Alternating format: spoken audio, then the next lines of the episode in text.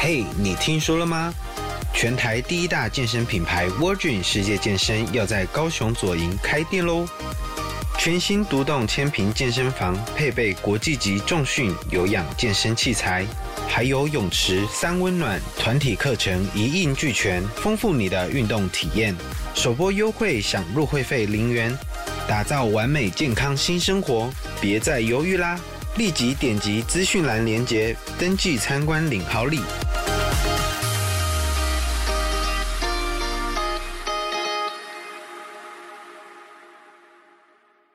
Hello，我是红安，欢迎来到唐红安的单身女子旅行。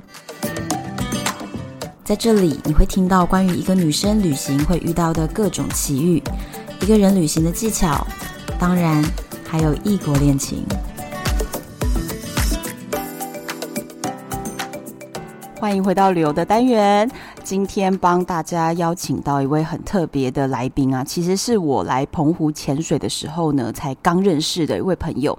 然后就在我们潜水两天短短的时间里面，我就发现哇，这个人过去的经历非常的有意思诶，所以就马上把行李箱里面麦克风拿出来。所以你能看单身女子环台大录音的计划，我们就来到澎湖的民宿里面。那我们就先欢迎今天的来宾。后空姐时代的 Maggie。Hello everyone, ladies and gentlemen, it is Maggie speaking。非常好，有没有让大家突然觉得哇，有一种回到飞机上的感觉？因为大家应该是超久没有出国了，真的。对，所以就应该很怀念坐到飞机上面，然后听到这种广播。对，就是以前是去搭飞机，就像去厨房一样，然后就是已经觉得很不想再搭了。可是最近就搭了一个澎湖的飞机，就觉得天哪，怎么这么兴奋？现在大家都已经有一种幻觉，好像就是搭飞机去离岛，仿佛出国。对，对对对。那我们今天就是要介绍啊，Maggie 她现在已经不是空姐了，对，现在已经不是，现在就是一个很朴素、朴实无华的小学老师。这个这个故事我也是不太理解，为什么可以从就是人生跳痛跳这么大？那但是我们今天呢，就要邀请 Maggie 来讲我们的主题，就是后空姐时代。好，那后空姐时代这个部落格其实很早就开始写了。那当时只是因为刚离职，然后就觉得想要把以前的一些有趣的事情，还有为什么想当空服员，然后还有就是在不当空服员以后的一些人生的经历，然后就这样拉拉杂杂的就。把它记录一下，对，但是也没有写的很认真，但是就是记录久了也觉得蛮蛮有意思的。然后刚好碰到了 Anne 这个也是很特别的朋友，所以就是聊了起来，这样，然后就觉得哎、欸，其实分享也蛮有意思的。我想很多人应该对于空服员的真实的生活很有兴趣。那为什么会取后？就是取自于后现代主义的这个后，然后就觉得合并起来，就觉得这个 blog 就是有我自己的记录，我自己的生活这样子，一种人生历程的记录，对对哦，那所以我们今天就会把故事先放在最前面，就是空姐的这一段人生经历里面。好哟，那你当时为什么会想要成为空姐啊？就我其实本来是念商学院的，然后、嗯、然后我是念一个非常 boring 的会计系。那但是这是我父亲让我读的。那我在大学的时候呢，朋友问我说：“哎，那你的梦想是什么？”那我当时就有一个 idea，是我想要成为一个旅行画家。那学生很穷嘛，就是要有这样的梦想。然后我又是很实际的金牛座，然后我就觉得，那那我就是可以透过空服员这个工作来实现我成为旅行画家的这样的梦想。所以毕业之后就就没有就是去一般的会计师事务所这样子。可是，那你本来就会画画，是不是？就是从小有兴趣，然后我就自己去钻研，自己去呃、哦、读书，自己去外面的房间的补习班，自己自学。哦，所以画画是在画室学的。嗯、对。但是呢，真正的大学专业是会计，可是就又不是你所爱，所以后来就想说，透过空姐这个职业是可以去旅行，然后就达成了旅行画家的。那你这个目标有没有达成？其实有诶、因为后来我就是考上了美术系的研究所，然后中间我就是也很感恩这份工作，让我就是在旅行当中获得非常多的养分，然后我就是到了不同的景点，我就会记录下来，就是做素描，然后或者是画很多速写或水彩。那回到台湾比较有时间，再把它画成比较大幅的油画这样子。哇、哦，这真的跟我以前在大学的时候一样，因为我是念设计系嘛，所以我也是到欧洲自助旅行的时候，所有地方就是不停不停的在画那些速写，但是我真的没有那么认真，回来还把它画成大幅的油画。那那我为什么是为什么会这么认真？是因为因为就是我那时候要研究所要毕业，必须有一个个展，然后还要完成我的论文所以我当时就用了一个个展，叫做“此在的风景”。它是一个德文的呃画展的名称，然后翻成中文是“此在的风景”。然后那次的画展里面就展出了我到世界各国的一些景点，然后我还完成了我的硕士论文。那这样子我们可以得到这个照片分享给听众吗？有，可以可以，我不知道可以可以可以。好好好，我们都会放在我的那个 FB 粉砖，还有单身女子旅行的社团，还有我们的 IG 上面，先让大家看到这些美丽的油画。好，我还有点不好意思哎，就是有点。献丑，因为前面就没有先预告说你讲到什么都要拿出证据来。我们的节目就是要早说，现在已来不及上了贼船。那我想问哦，你成为空姐之后啊，因为一开始大家对空姐都是有很多的向往，或者是一些美好的想象。那你在成为空姐之后，一定一开始还是会有一段觉得哇，什么事情都很新奇的一个兴奋期。是，对，所以有没有什么有趣的？好，就是最有趣，就是一开始就是很菜，然后因为我们有一种班叫做 S S one 到 S 六，那是代表不同时段的 standby。那、oh. 那那个 standby 里面呢，就是其实在那个时段里面，其实固定会有几种班。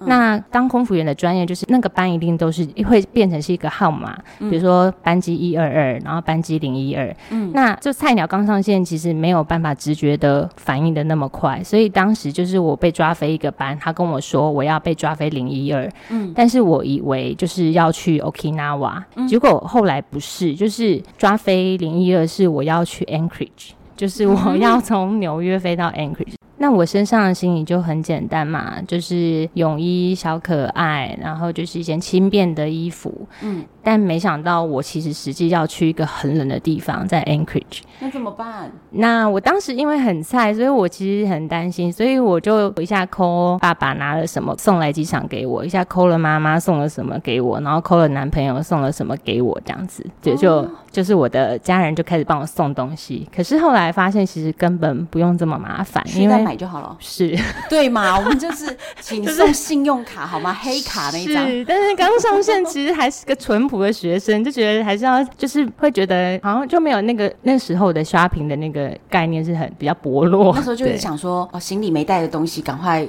能不能从家里来补上的感觉？对，但后来就觉得真的不用这样，就是我就问了姐姐，他们就说啊，你就沿路买啊，就是沿路从内裤啊 什么的都开始买。欸，可是。可是我跟你讲，我之前真的发生过一件事情，就是我在前面几集提到过一次，就是我忘了我的整个化妆包，嗯，然后我要去非洲，嗯，所以我原本想说管他的沿路买，结果我完全买不到适合我肤色的粉底液，真的太崩溃了，因为。所以你你知道有些东西你想要沿路买也是买不到的。哦，这个我倒是不知道，因为我们的那时候的景点没有飞到非洲，没有只卖深色粉底的地方。对，没有到没有这样的经验。哦，嗯，所以你那个时候就是因为这样，然后就后来开启了你以后知道说，嗯，少了什么东西我们就买就好。是，对。然后后来飞久了，其实那个班号就是直觉反应了，就没有再记错了这样子。嗯。那你刚刚有讲到就是 standby 跟抓飞这个，嗯嗯、你可以跟大家解释一下这个是怎么样的一个情况啊？呃，standby 就是因为我们就是组员也是会有临时要请假的状况嘛。对，可能临时生病或临时有什么事情耽误没有办法来，嗯，那就是会有排，就是 standby 的组员就是要被扣，就是临时去支援这样子，就是有人请假要有人代班。那因为我们的代班就是跟一般的工作比较不一样，对。对，这就是 standby。嗯，那抓飞就是。在 standby，大家坐在一个房间里面等，看有没有要被要去飞，临时要飞一个班。那如果刚好有人请假，那他就会通常派遣就会抓一个比较资浅的妹妹，然后去飞这个班，这样子叫抓飞。哦，standby 的人里面有资深资浅，但是资浅的最容易被抓。之前的最容易被抓大长班哦，对对对，我觉得你这样形容真的很像那个，你知道 NBA 的候补球员全部坐在板凳区，然后看看有没有需要被清点上场。哇，你这个是我哇，好好酷哦，很棒的比喻，对，就类似这样哎。可是你知道 NBA 的球员板凳区如果能上场是非常开心的，但是我相信你们被抓飞不会很开心，就是蛮惊慌失措的，对。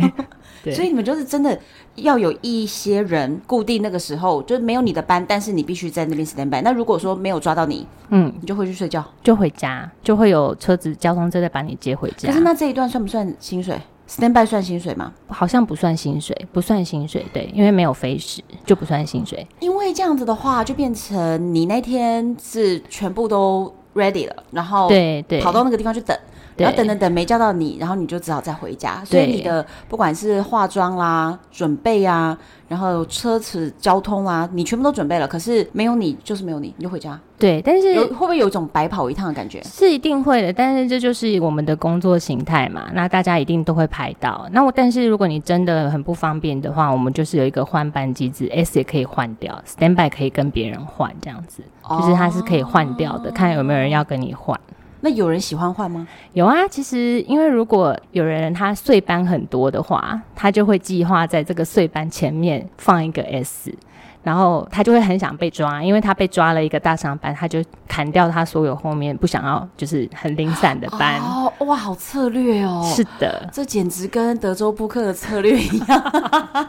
所以就是事情总是有一体两面嘛，对，所以看你要怎么去灵活的运用就换班的这个机制。哦，对所以用的好的话呢，你还可以变成一个你可以飞长程线的或者是比较长的班，把你后面那些很零碎的、很讨厌的班全部都都把。排掉嘞，就可以把它排除哎。对哦，真的很聪明。所以其实也有碰过说啊，我好想被抓哦，但是就是没有抓我这样子。我以为我会被抓哎，但没有。哎、欸，可是你们坐在那边 stand by，就是坐在板凳上的时候，不能就是使个颜色说拜托拜托叫我这样子派遣嘛？没，我们比较没有办法去呃，就通因为派派遣他们有自己的考量这样子。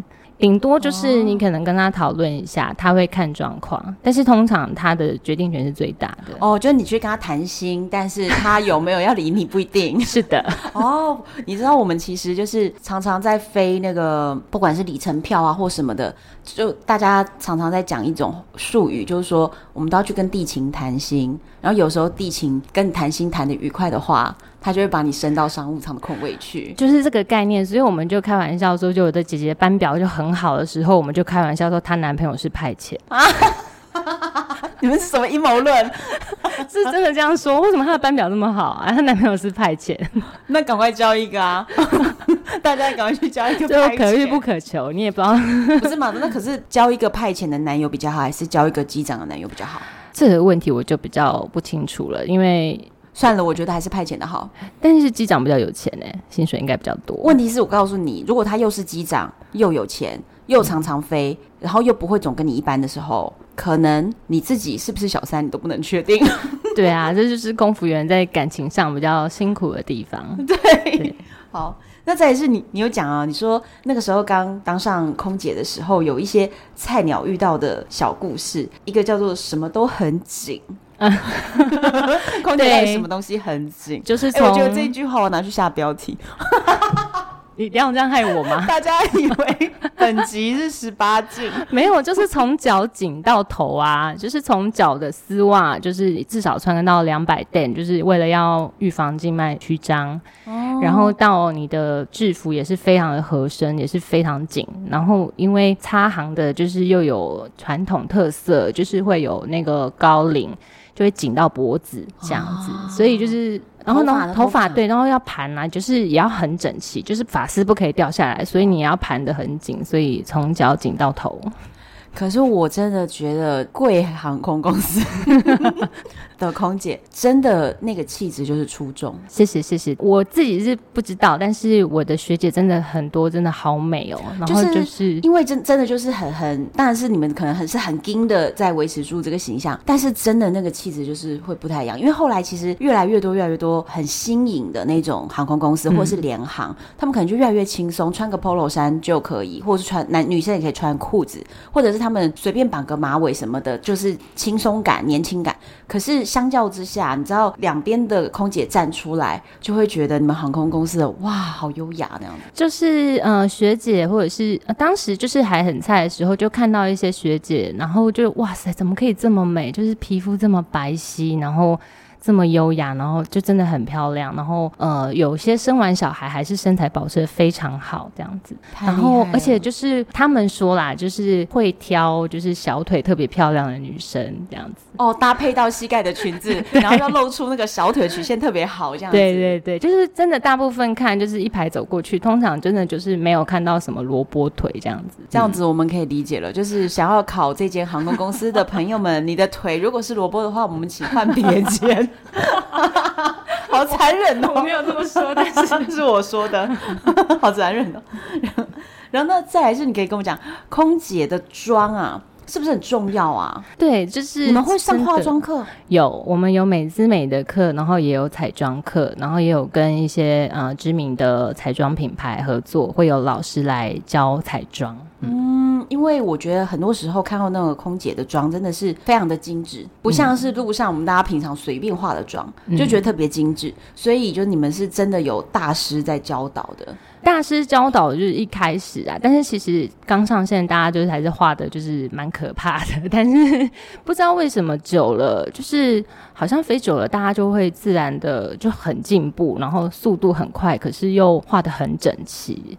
然后每个人都会找到自己最适合的妆容，嗯，哦，所以所以反正就是在这个群体当中，嗯、美的陶冶，对，然后就是互相学习啊，然后互相分享啊，就哎，你这个这个在哪里买的？这样，然后这个效果很好，这个眼影什么的，对，然后我那个时候非常非常流行烟熏妆，所以那个时候就是大家都是烟熏妆，常常会看到就是烟熏妆，觉觉得全机上大家的妆是一致的。呃，就是还蛮浓的啊，对。但是因为因为服装仪容也是我们的考核之一嘛，所以就是这是最基本，你可以做到让就是座舱长对你印象很好的，所以大家就会尽量把妆容画整齐这样子。哦，真的哦。那你们在飞这种就是航班的时候啊，你刚刚有讲到一个词叫做大长班，嗯嗯，那可以跟我们讲一下大长班到底是怎么样？好，就大长班，就是这个班，就是 total 的时间大概是约莫，就是大概七天以上，我们可能会称之为大长班。那七天是到底飞了，就是可能有时候长会长到十四天，就是因为中间会有转机。那转机这个地方就是会下组员会下去休息，换另外一批组员，然后飞机会飞走，飞到下一个站。但是组员就会留在那边两天，然后再到下一个站这样。我举一个例子，我不知道这个班号是否存在。以前以前有一个班叫零六七，那这个班就是从曼谷然后到罗马，嗯、然后再回曼谷，然后最后再回台北。嗯、那这个班当时就是最长可能有到十四天这样子，所以我们就叫大长班。为什么啊？为什么？就是从曼谷。呃，可是会会从台北出去，对对，从台北出去，然后到曼谷，然后在曼谷，那这个时候曼谷需要休息吗？曼谷就是组员下去休息，然后换另外一批组员上来，飞机继续飞。那下来的组员，你就要休息到下一个下一次飞机回来，你就是被换上去的。你就下一次回来，然后你就是看你是要回台北还是要去罗马这样。然后那你就去了罗马。对然后去了罗马又要停下来，你又再下组员再下来休息，然后另外一批组员上去，然后再飞回来，就是交换组员。然后但是飞机的行程是没有，我知道飞机会一直反复的飞，但是你们就是等于是等下一班机的那种感觉。对对对。那为什么这样子会最长会要到十四天？是因为你中间在比如说罗马休息的天数必须是对对对，要符合符合非常班之后一定要固定休息的一个时数。才可以再上飞机，嗯、就是我们也符合某我们比较特殊的劳基法，就是要保障员工的休息时间。所以这样就变成说，你离开台北到你最后终于回到台北，可能最长会到十四天。是的，就是这个意思。哦，那所以喜欢长途旅行的人 就很适合这个工作，或是不喜欢跟家人住的人 也很适合，或者是 不想要。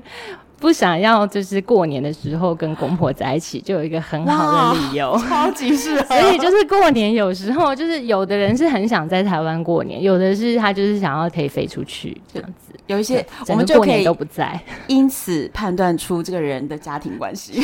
对 对，就是最近你跟你老公怎么了？为什么过年飞了一个大长班？对，哦，是这样子。对，那除了大长班以外，就是这种就是也是有人爱有人不爱。对，那如果不喜欢飞大长班的人，有没有什么别的你们自己通称的一些什么班是特别有人抢啊？就是呃，相对于大长班，我们就会说那个叫做妈妈班，就是那个班呢，它就是两天，可是就可以赚到很多的飞行时数，就是它就是来赚钱的。这个我们简称妈妈班，它可能四天就来回一趟呃 Los Angeles，或者是哦，对。所以就是他很快的飞过去休息，马上就会飞回来，嗯、所以他可以频繁回家。对，他就是去那边，然后过一个晚上吃一个便当，差不多就接机时间就要马上就这飞回来了，大概十四个小时。但是他就这样来一来一回，他就赚了二十四小时的飞行时数。对，但他就是可能有小孩啊，那这样子他可以兼顾他的家庭。哦，因为、嗯、对对对，这样的差别真的蛮大的、嗯。对，所以年轻的姐姐们呢，有她自己喜欢的班，那有家庭。家庭的妈妈呢，她也可以就是透过这张班来兼顾她的家庭。可能因为她年轻的时候，可能大长班都飞过啦，没有什么地方特别想去这样子。哦，所以通常是想玩的人会比较喜欢各种大长班。对，因为在大长班会有、就是、大概有时候会有一两天，甚至有时候更多天在当地的停留。那在当地停留，就是每个小时还会有 per diem 飞家的薪水啊。哇，嗯，然后又可以顺便玩。对，哦，对，所以那我觉得听起来就是刚。进去很兴奋的年轻女生就会觉得、嗯、哇，大长班其实特别棒，对，然后又可以赚钱，赚 per diem 这样子，又赚钱又玩，然后又很久回家一次。可是 有了小孩之后，就会飞这种近的，快速来回，快速来回。对，大大部分是这样啦，当然一定也有例外的。跟对，大部分 跟老公感情不好的，或者是怕被男朋友劈腿的。哦，对哦，对对对对对。好，那再来是有一个，我觉得大家会很想知道，就是你说那种很长程的那种飞行的时候啊，一定会遇到一个状况是，空姐他们在飞机上也要轮流休息，对不对？对。就是因为其实，比如说像我们飞一飞，呃，可能飞了十几个小时，那客人其实中间也是有睡觉的时间，那所以空姐到哪里去休息呢？嗯，就是神秘的货仓，没有啦，就是 神秘的密室，就是呃，空服员跟机长呢，他们就是有比较中长程的飞机，就是会有叫做 crew bunk 的这个地方，可以去整个躺下来睡觉。嗯那就是，是长得很像胶囊旅馆的一种空间，对，或者有点像背包客旅馆那种感觉，就是有上下铺，然后不同机型它的位置不同。那我举例就是，当时我飞的时候有七四四跟三四三这种两种，一个是 Airbus，一个是波音的不同机型。嗯，那 Airbus 的，嗯、呃，它就是呃，比如说三四三中长航线，那它的那个 crew bunk 就设在飞机的大概中间的位置，那其实有一个神秘的门，然后有一个锁，用钥匙。打开，然后可以下一个楼梯通道，它在下面。然后下面就大概有八个床上下铺，然后可以在那边轮休。我跟你说，我常常观察到，因为如果我做长程线的时候，就会发现，就是中间那边可能会刚好有设置像厕所，可是旁边就会有一个门，然后是下楼梯，哎，就是那个门。而且，对我就是有时候，比如说我在排厕所，然后突然那个门就打开来，然后我就想，有人走出来，对不对？从地下室爬上来的感觉。他刚睡醒。他可能头发还很乱，还没绑好。他本来想要从那个地下室楼梯钻上来，给我钻到厕所去，这样子。他要赶快进去厕所，把他的头发绑好，才好意思出来见人。对。哦，所以。好的，所以我那个时候就在想说，嗯，那个底下可能就是你们的一个休息的地方。可是我想问，那个休息的地方就是除了床位之外，没有别的？床位，然后枕头，然后那个毯子，就这样子，没有什么小厨房，没有这么大。好，没有，很小。我真的想太多了，没有其他的东西。你真的想太多了。但是是一个可以完全躺平的，是。这样不管怎么样还是很舒服了，就是比较容易可以睡着，因为有时候真的非常累。因为我觉得坐着睡其实是很疲惫的事情，哎。对，然后因为就是都是久站嘛，嗯，所以腿真的会很需要就是抬高一点，能够血液循环一下。哦，对。那如果说，哎、欸，你刚刚讲了说这个机型是在机舱的中段，然后的地下室里面。对，那七四七大概就它是在飞机的最尾尾端，所以那个神秘的门呢，嗯、就在最尾端的一个小门。哎、欸，但我这样讲会不会以后大家都知道？对，但是要需要需要钥匙，所以大家还是不能进去。好，那它在最尾端，然后它是往上爬，就是一个楼梯通往上面。所以在上面的地方就是有一个，就是有 crew bunk，然后也是也是上下铺的床这样子。哦，隐藏的小房间。对，我是有看过有一次一个飞机的节目的一个介绍，然后有拍到那样子的一个画面，所以我就想说啊。原来有这样的一个神秘地方，但是具体啊，我的是你现在告诉我，我才知道，原来在这些位置上。对，但是是仅限于这个机型。那后来当然有很多新的机型，那他们怎样的设计，我就。各种规划。对。可是那如果说不是这么大台的飞机，其实就没有办法安排这样子的胶囊给你们休息。那怎么办呢？就会变成有一个区域的椅子保留给空服员休息，但是最多就只能倒下来，就是在椅子上休息。就是经济舱的位置那一种，对，然后它旁边就只能用那些用帘子把它围起来，就是组员休息区，就这样子。哦，有，嗯、就是通常会在机尾最后面的地方，对，不对？对，因为我就是也有留意到过，说在机尾最后面的地方，为什么有一些位置旁边有窗帘？对，就是它是可以把你整个都包在里面那种感觉。是，对，哦、所以就是要给机组员休息的。对，我觉得真的超级不容易耶。就是一个看起来很光鲜亮丽的工作，但是它有它很辛苦的一面。我真的，嗯，同意，非常同意。那你们有遇过那种飞行要台风的状态？对，当然有台风啊、转降啊，就是多多少少都会，或者是乱流，都是我们会发生的突发状况这样子。那呃，我很幸运，就是在我呃退役之前，我没有碰到太严重的紧急事件。嗯，那我也有听过一些学姐，那他们有分享，他们碰到很多很紧急的事件，比方说引擎起火那种够惊吓的那种，啊、对。那 emergency landing 就是迫降的也有，那我碰到的比较没有那么严重，顶、嗯、多就是积雪太厚，然后飞机没有办法顺利落地，然后就转降到别的城市。那那一次的转降，其实这个整个过程回想起来还其实觉得还蛮幸运的，因为我印象中那个时候是冬天，嗯，那印象中我们好像本来是要去维也纳还是英国，那。就是没有办法降落在那个机场，结果我们就到了另外一个国家，嗯，转账，暂时在那边住，嗯。啊，对，我们临时就转账到了维也纳。殊不知维也纳是我最爱最爱的外展，就是到那边就是有非常非常棒的饭店早餐，哦，然后就是呃那边的风景也非常的美，音乐之都嘛。然后然后刚好那 Christmas 又有很多的耶诞市集哦，所以虽然说是遇到了一个转降，对，可是却转到了你很。很想去的地方，所以那完全就是平常换还换不到的地方。对你来说就是一个礼物。对对对。可是那如果是这种转降的过程呢、啊？其实对于你们服务乘客，会不会其实有很多多出来的工作？当然会啊，因为你一定要安抚乘客的心情。我现在讲是因为事情已经发生完了，我知道，哎，接下来是就是回想起来是很好的经验。可是，在那个过程当中，你会不知道接下来我们要去哪里，我们还要等多久。一定是大家会是比较慌张的，嗯、所以就是我们要去 take care 乘客的心情，然后就是可能在提供他们水啊，提供他们点心啊，让他们觉得说 OK，就是我们都在 handle 这一切这样子，让他们安心。哦，那这样子会不会有一些，比如说情绪真的比较差的客人？会啊，当然会。各种对，当然会，就是一定要知道，当客人就是他有情绪的时候，他不是对你个人，他就是想要发泄，嗯、然后他是对公司的发泄，或是他是对这个天气的发泄。对，那么但是我就穿了这个制服，就代表公司，这就是、哦、对。哎、欸，所以你真的是要心灵非常坚强，然后很成熟的转化这些别人丢在你身上的负面。对对对，因为他就是有情绪啊。不容易呀、啊，对，所以我觉得大部分的空服员其实 EQ 都蛮高的，真的。嗯，我觉得 EQ 不够高，可能没有办法做这个工作。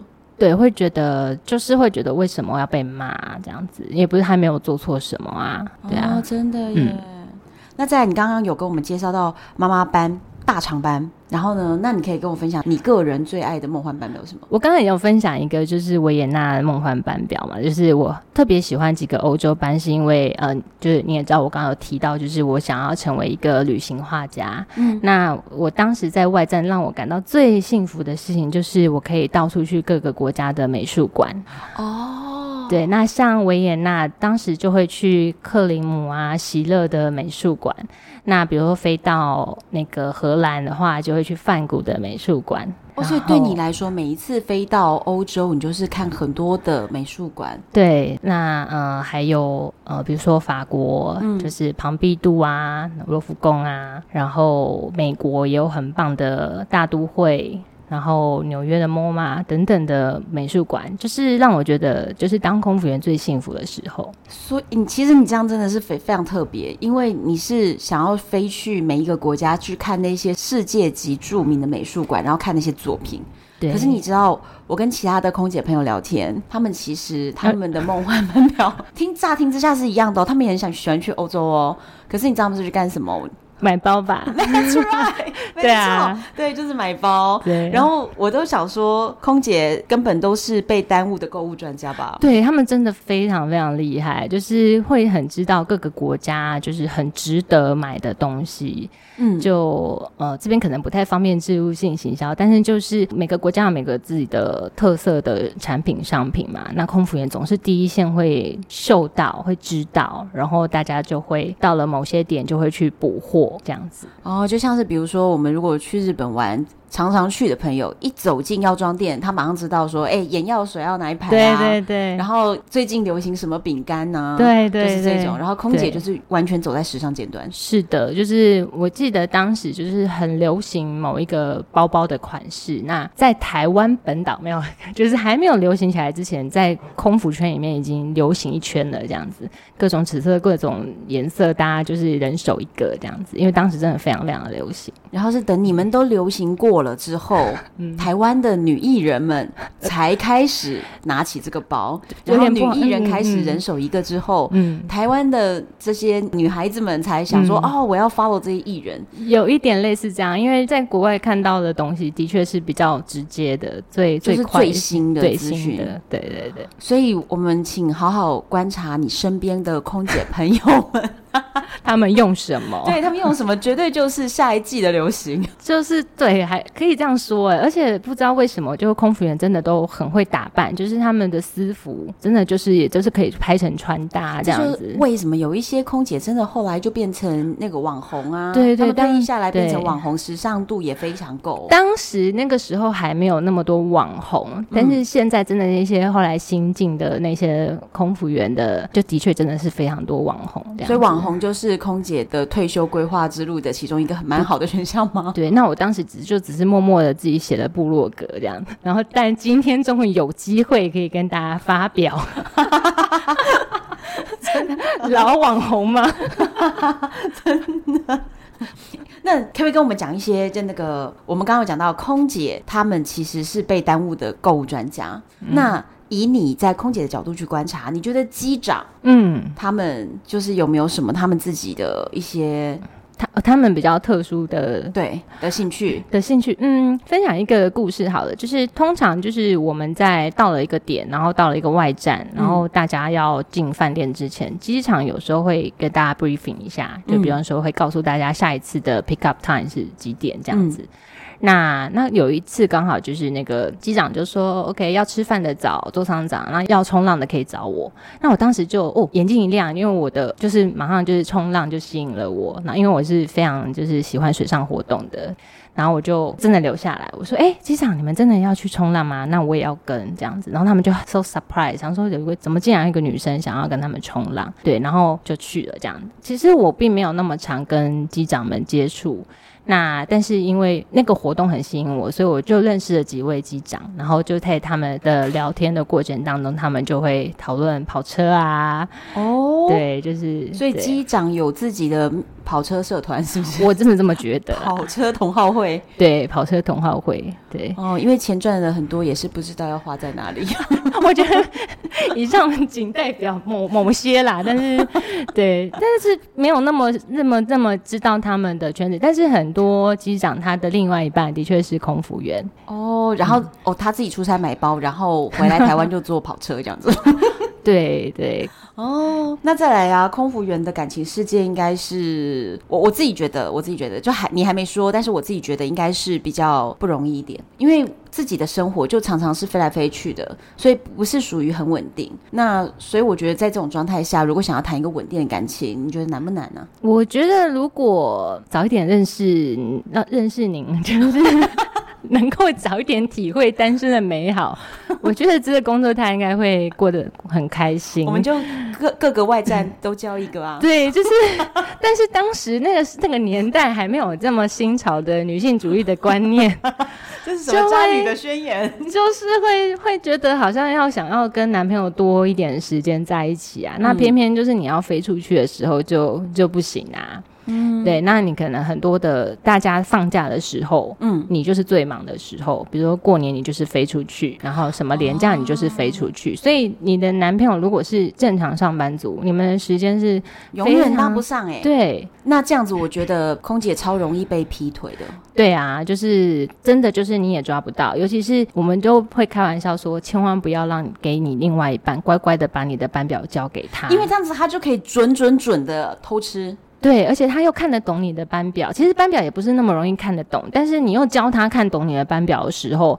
他就完全可以掌握你的行踪啊，这样子。哦、所以他那段时间，你你真的你也完全没有办法打给他，然后他在做什么，你根本不知道。那以前有听过最心酸的故事，就是姐姐们呢到世界各国买好看的衬衫、好看的衣服、好看的所有的行头，打扮她的男朋友，结果男朋友就穿着全身的行头去外面把妹，是不是很伤心？哦哦，所以这个真的是不行，我们只能在外站每个外站都交一个来平衡一下。我这人应该相见恨晚，应该早点认识你的。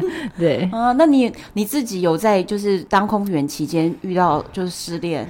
对啊，就是有啊，印象很深刻哎，就是明明就飞去一个很美，就是最喜欢的夏威夷，嗯，可是，在夏威夷海滩，你完全没有心情去冲浪，完全没有心情去购物，因为你当时可能跟当时的男朋友处于一个。很难过的关系，那当时也不是很清楚到底是发生了什么事。那事后才知道说，其实他已经变心了，他有在外面有别的女生，可是他没有讲清楚，所以那时候还在那种最纠结、最纠结的对对对对。然后你心里很脆弱，然后你又非，就是你非常班，然后因为心情不好，就让你的抵抗力很很下降，然后你可能就也很容易感冒。所以我印象中就是有点发烧，然后哪里又破了，哪里又破了，然后又很难过，然后就默默的，然后你就觉得在世界最美的地方，我竟然干什么？对，我竟然这么难过，然后我就打回家给我爸，嗯，然后我爸就说：“你就去玩啊，你不要再去想这些了，你就不要再执着了，你不是最在你最喜欢的沙滩上吗？”这样他就觉得好可惜哦。我自己后来也觉得好可惜哦，我那么开心，我去找个就是。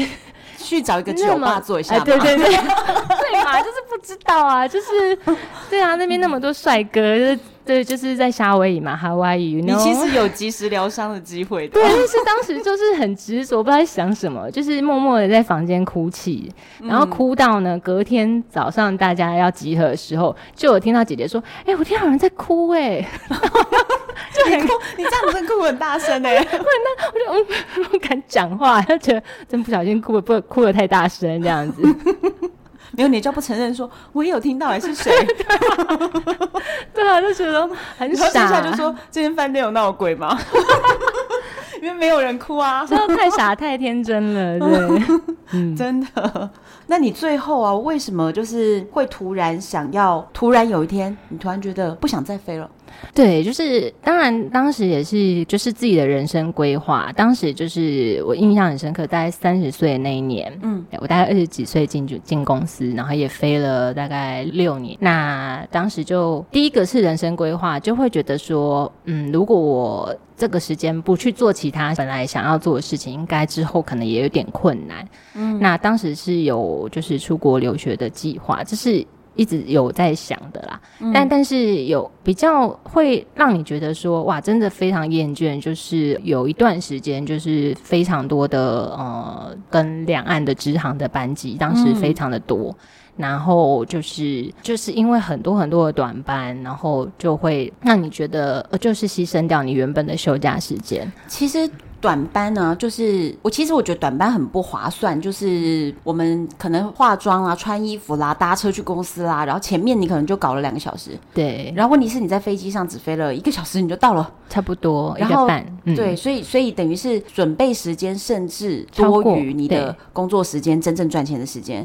所以这就是为什么你们觉得短班是一种非常不划算的班。对，就是偶尔是没有关系，因为这就是大家工作必须要接受的。可是如果当一段时间是非常多的时候，嗯，然后每一次都很客满的时候，嗯，就觉得哇，好难消化哦，因为身体也是很累，身体的消耗很大。然后那一次印象中，就是飞到了一个班，然后飞机客人上来就非常非常的吵杂，嗯，就是很讲话很大声，然后乱哄哄、乱糟糟的。我觉得已经不止哪一个国家的人，但是就是整个就是吵到我觉得我已经快受不了了，我我自己好想跳跳机，啊、我 我好想要跳离开这个场域这样子。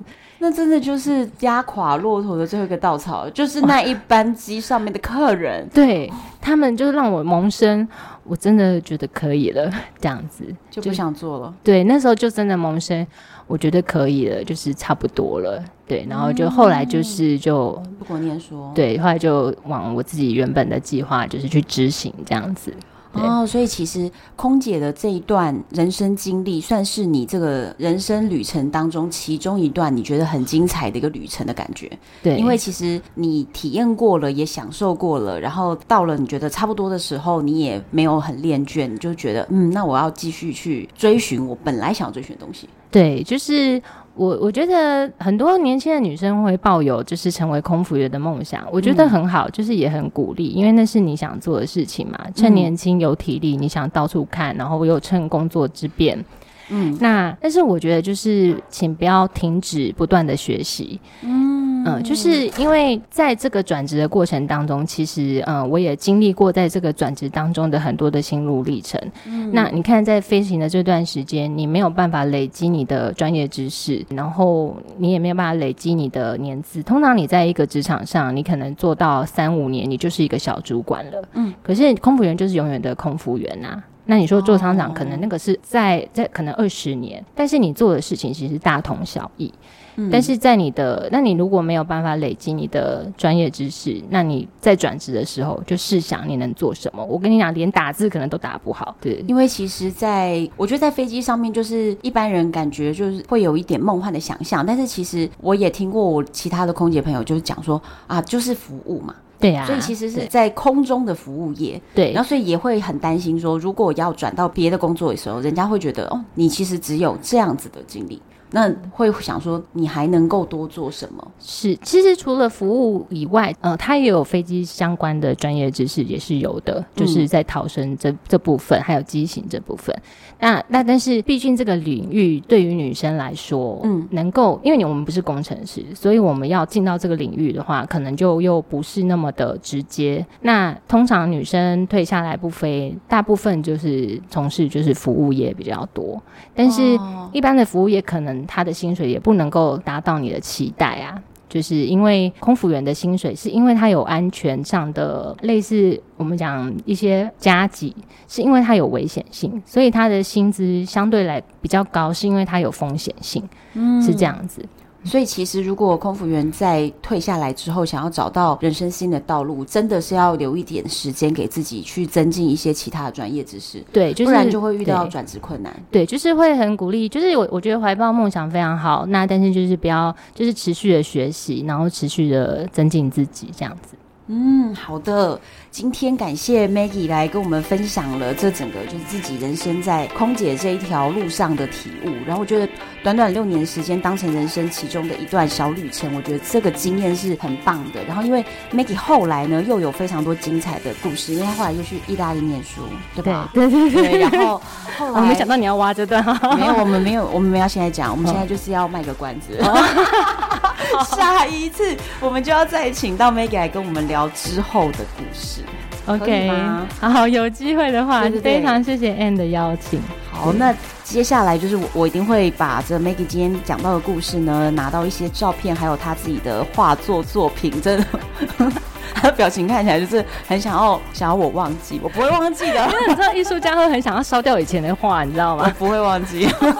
然后放在唐湾的单身女子旅行 FB 社团，还有我们的 IG 以及唐湾个人的粉丝专业，在这三个地方你都可以找到这些照片。然后希望你们喜欢。如果你对今天聊的内容有什么想法，也欢迎留言给我，都是我亲自回复。